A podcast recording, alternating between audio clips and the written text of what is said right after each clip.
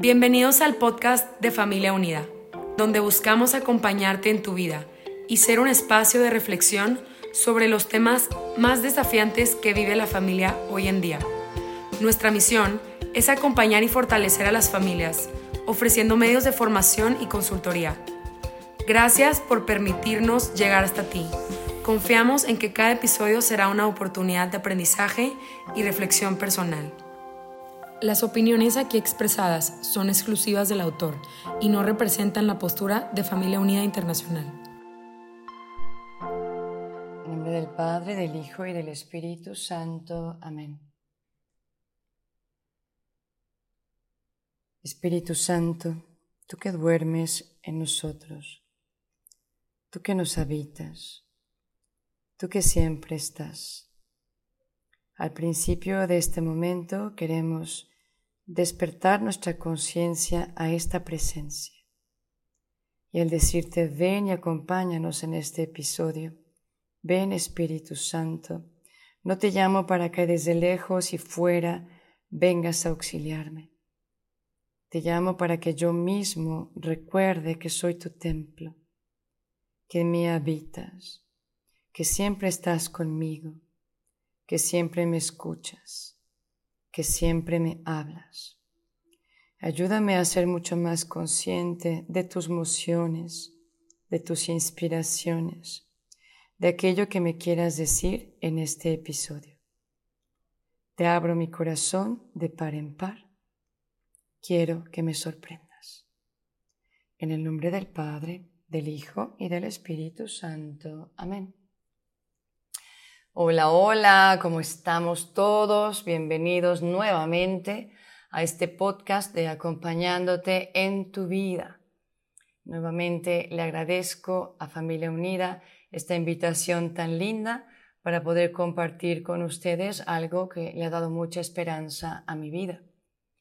Y veíamos en este gran tema de la sanación interior de la persona, cómo estamos llamados a una salvación y a una sanación integral. Esto es lo que veíamos la vez pasada. Hablamos de las diferentes rupturas que pueden existir, hablamos de cómo el Señor ha venido también a enmendar, por decirlo así, todos los aspectos de nuestro ser, el espiritual, el psicológico, el físico, ¿verdad? Y hasta el ecológico, decíamos, con su misericordia, con su amor, con su bondad, y viene a salvarnos, viene a sanarnos por completo. Mencionamos un poquito, ¿verdad?, cómo tenemos esta gran llamada a vivir en comunión de amor, que la rompimos por el pecado original, y mencionamos que desde esta herida existencial del pecado derivan todos los demás pecados que nosotros cometemos. Y hablábamos muy brevemente, lo sé, de que cada pecado tiene como raíz una herida. Por eso el título de nuestro segundo episodio es El pecado y las heridas, porque fundamentalmente vamos a hablar de esto para profundizar en este tema tan relevante, en el tema de la sanación interior. El primer tema, pecado. Bueno, yo creo que aquí casi que tendría que dejarlo como título y ustedes pudieran escribir un párrafo muy bien escrito. Porque esto sí lo dominamos. Esta historia nuestra, donde andamos luchando todos los días en nuestro corazón para que gane el amor en vez del egoísmo, nos lo sabemos muy, muy bien. El pecado, de hecho, les comparto por si les puede enriquecer un poquito más, según San Juan Pablo II en su Teología del Cuerpo, lo define de tres maneras, por decirlo así, que nos puedan dar luz al arrancar este episodio. Por un lado, él dice que el pecado es justamente darle la espalda al amor. Pero esto lo dice después de haber dedicado 23 catequesis explicando la belleza de cuánto nos ha amado Dios como Padre, como verdadero Padre y cuánto hizo por nuestros primeros padres para que tuvieran todo lo que necesitaban para ser felices. Y después de habernos pues descrito la belleza de aquel Edén, la belleza del amor, de la armonía, de la paz con la que vivían. Y cuando de repente llega al inicio de estas catequesis sobre el pecado, que son 40, muchas más que en el origen, uno no puede sino sorprenderse de qué nos pasó. ¿Cómo es posible que habiendo experimentado en primera persona tanto amor de Dios, de repente le hagan caso a este bicho y le den la espalda a Dios y lo traicionen de una manera tan vil como tú y yo lo traicionamos muchas veces? ¿Cómo es posible que se nos olvide tan rápidamente la experiencia personal del amor tan bello que ha tenido Dios? sosteniendo nuestra existencia y llenándonos de tantos bienes, de su compañía, de su gracia, de nuestra fe, de infinidad de cosas que no tengo tiempo de mencionar. Solo porque quiero hacer énfasis en que el pecado es desconocer todo esto bueno que es Dios y todo lo maravilloso que ha hecho en nuestras vidas, darle la espalda a este gran amor y entonces darle la cara a las criaturas y comenzar a mendigar amor en ellas. Es como tratar de extraer agua del pozo seco, refiriéndonos pues al manantial que mencionamos en el primer episodio. Si Dios es el manantial del amor y tenemos tanta sed, ¿por qué le damos la espalda yendo con nuestro bote de agua o, nuestro gran cántaro de agua, verdad? a buscar en otros pozos que no contienen el agua que nos puede saciar la sed. Nos dejamos engañar y pensamos que el pecado nos puede dar algo que no nos puede dar. Y caemos y le damos la espalda al amor. La segunda definición de Juan Pablo II del pecado, que es distinta a lo que tú y yo estamos acostumbrados de nuestras clases del catecismo cuando nos preparamos para la primera comunión, es la siguiente. Él dice, el pecado es la negación del don. La negación del don. ¿Cómo? ¿A qué se refiere? Pues está refiriendo a que no sabemos reconocerlo a Él como el don, como el regalo más grande de nuestras vidas, en primer lugar.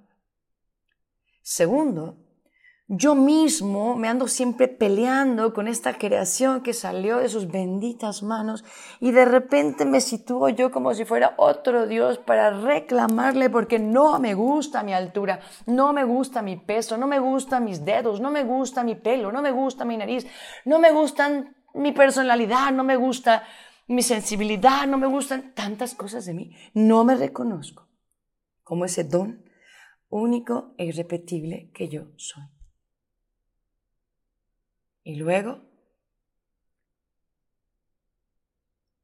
no reconozco en el otro el don único e irrepetible que es para mí. Claro, el pecado es la negación del don. Y cuando trato a Dios como si fuera un dictador o como aquel que me va a hacer daño, que nunca me ha querido feliz o que me abandonó, yo no sé cuánta mentira hay creemos de Dios, pues obviamente no confiamos en Él y no seguimos lo que nos dice que es el camino para estar bien, para ser felices, para llegar al cielo. Y vamos a buscar nuestras fórmulas de ser felices. Y tercero, también habla del pecado como una crisis de paternidad. Esto es muy interesante, que él diga que en la base de todo pecado hay una crisis de paternidad. Uno, brevemente, lo que ya expliqué, porque no reconocemos a Dios como Padre. Y dos, que creo que es muy fácil de inferir para ti y para mí, porque nos ha tocado crecer en una sociedad donde podemos reconocer una gran crisis de paternidad. ¿Cuántos padres que no han sabido modelar o ejemplificar la manera en que Dios nos ama? Y por tanto, a muchos de nosotros, claro, nos rechina de primeras cuando alguien nos dice que Dios es Padre. ¿Por qué no te gusta? ¿Por qué no te identificas? ¿Por qué no hablas con Dios Padre y solamente hablas con Jesús? Quizás sea porque tú tuviste un padre que no supo ejemplificar el amor con el que Dios Padre te ama. Tenemos que brincar ese obstáculo para descubrir la verdad. Y cuando lo hagamos, lo amaremos y buscaremos todos los medios para ser fieles a este amor, sabiendo con certeza que lo que nos pide, en el camino que nos pide seguir, es para nuestro bien. Finalmente, el pecado es una decisión personal, libre, que yo hago en contra del amor. Y pecando muchas veces hago daño a otro. Creo que esto está muy claro. Pero bueno, pasemos ahora al tema de las heridas. Las heridas realmente son algo que yo no hago, es algo que me hace. Las heridas son una experiencia de ausencia de amor o de haber recibido todo lo contrario del amor. En el caso de la herida, yo soy la víctima. En el caso del pecado, yo soy el que hiere a esa víctima. En la herida yo no tengo culpabilidad. ¿Me escucharon bien? Porque por ahí se mete otra mentira del enemigo. En la herida yo no soy culpable. A mí no me supieron amar. Igual que yo muchas veces no he sabido amar y peco. Pero yo también tengo que reconocer que en mi historia, sobre todo mis años de infancia, yo debo recordar muchas cosas que sucedieron cuando yo era pequeño o pequeña que me marcaron profundamente fueran objetivas o subjetivas. El caso es que yo así las percibí. De alguna manera podemos decir que las heridas son como fuertes de la mente y de la emoción que están basadas en mentiras de identidad. ¿Qué es un fuerte? Porque aquí vamos explicándonos, ¿verdad?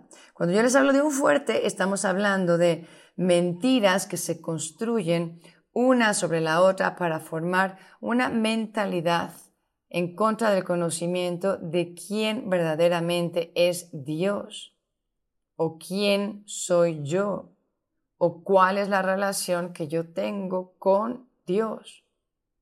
Entonces, de estas heridas que nos duelen, de eventos que sucedieron, porque a mí me faltó presencia de mis padres, o me faltó cariño de mis padres, o me faltó afirmación en mi masculinidad o feminidad cuando yo era pequeño o pequeña, ¿verdad? O pueden haber sido causadas esas heridas por eventos más traumáticos, ¿no? No es que unos sean peores que otros, simplemente hay dos clases y hay veces que suceden cosas que no nos esperábamos.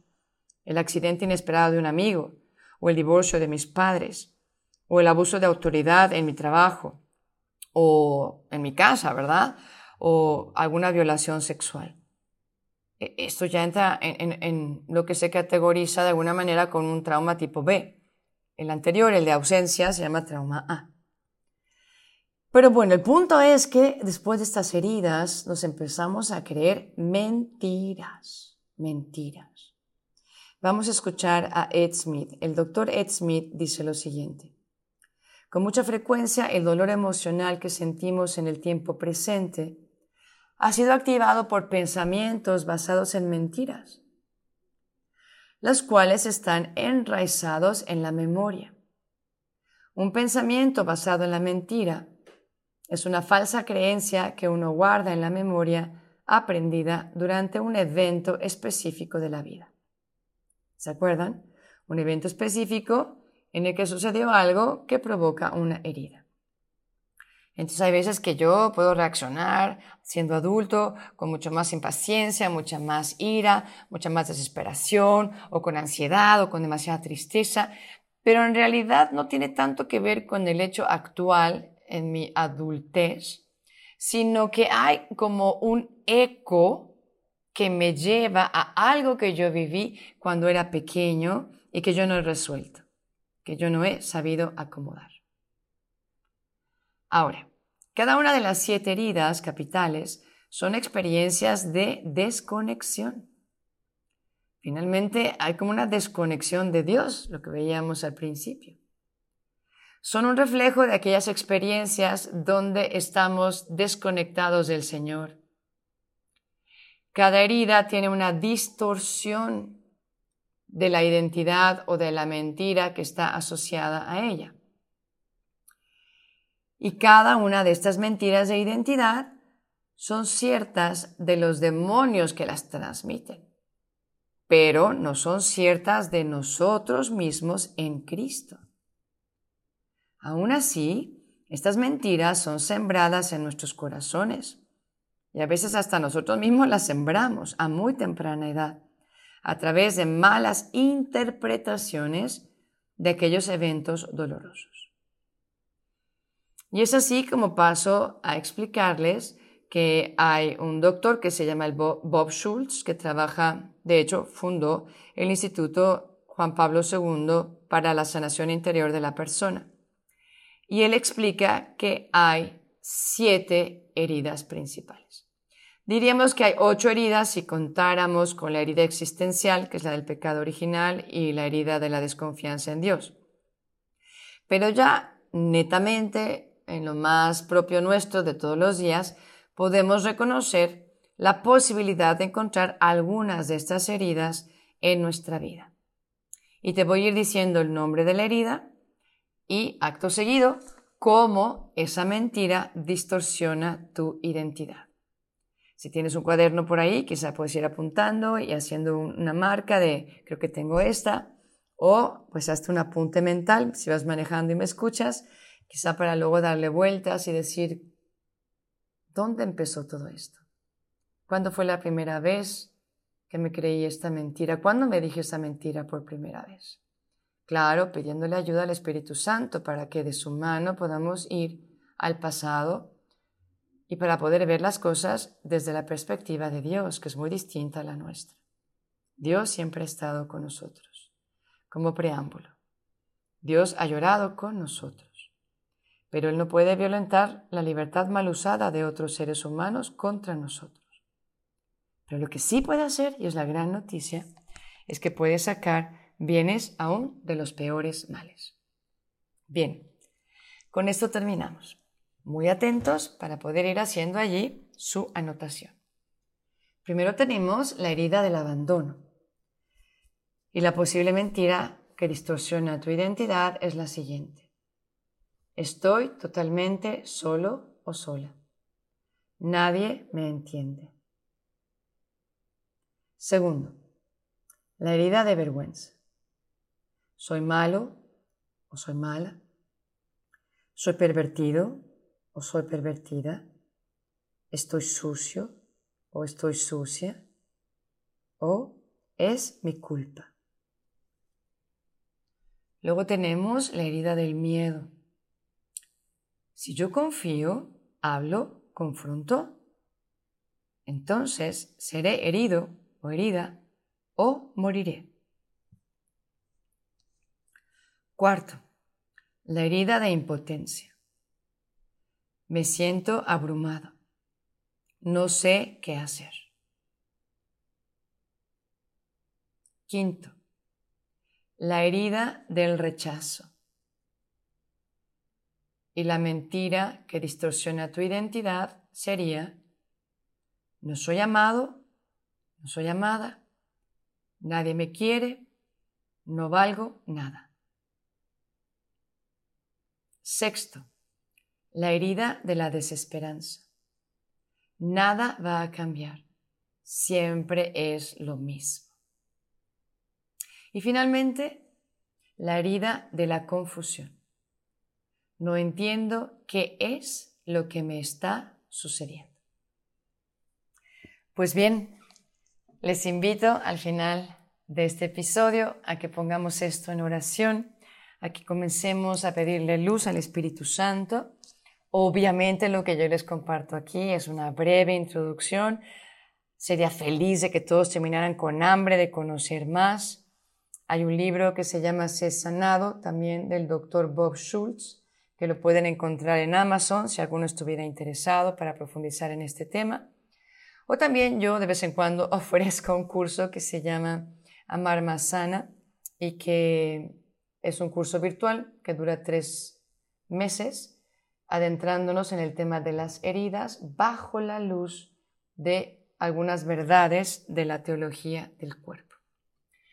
Y bueno, aquí no termina todo. Obviamente, después de descubrir las heridas, vemos que las heridas están rodeadas por estas mentiras de identidad, mentira de quién soy yo, mentira de quién es Dios o mentira de cómo es nuestra relación. Pero finalmente lo más preocupante es que también, más allá de esto, o rodeando a estas dos cosas que acabamos de mencionar, se encuentran los juicios y las decisiones que podemos hacer a partir de nuestras heridas. Y aquí está algo que realmente pues es grave y nos afecta muchísimo, ¿verdad? Y tenemos que pedirle a Dios que nos renueve la mente, que nos ayude a reconocer quiénes somos, nuestra identidad profunda como hijos amados, que podamos realmente tomar los medios espirituales para que los vaya sanando a través de los sacramentos, y que nuestra fe no sea pasiva, sino que la comencemos a ejercitar para anunciar la verdad de Dios y renunciar en nombre de Jesús a todas estas mentiras o estas decisiones malas que puedo tomar, pero que son a raíz de mentiras con las que yo he vivido y que el enemigo ha sembrado muy bien en nuestros corazones, quizá por un largo tiempo, pero es momento de hacer luz y es momento de hacer verdad. Así que bueno, les recuerdo que todavía vamos a tener un tercer y cuarto episodio. Y en el siguiente episodio, que será el tercero, hablaremos sobre el Espíritu Santo, artífice también de nuestra sanación, explicando que el Espíritu Santo obviamente no solo es el artífice de nuestra santificación, como muy bien lo conocemos tú y yo, sino que lo vamos a descubrir como agente principal de esta sanación. Aquel que me permite verme como Dios me ve. Aquel que me revela los recuerdos que yo estoy listo para recordar y sanar. Y aquel que cuando yo le dejo entrar puede limpiar mi corazón y puede hacerlo nuevo. Así que no se lo vayan a perder. Cuenten los días para nuestro siguiente episodio. Yo por ahora me despido, les agradezco toda su atención, su paciencia, su juicio, el que sean tan juiciosos, como dicen los colombianos, ¿verdad? De, tomar esto en serio, de poder ir anotando, de poder hacer verdad, para que el Señor comience eh, un horizonte que se van a sorprender tan grande, tan bueno, tan bello en todo nuestro trabajo espiritual. Les recuerdo, aquí nos vemos en una semana. Dios los bendiga. Bye bye.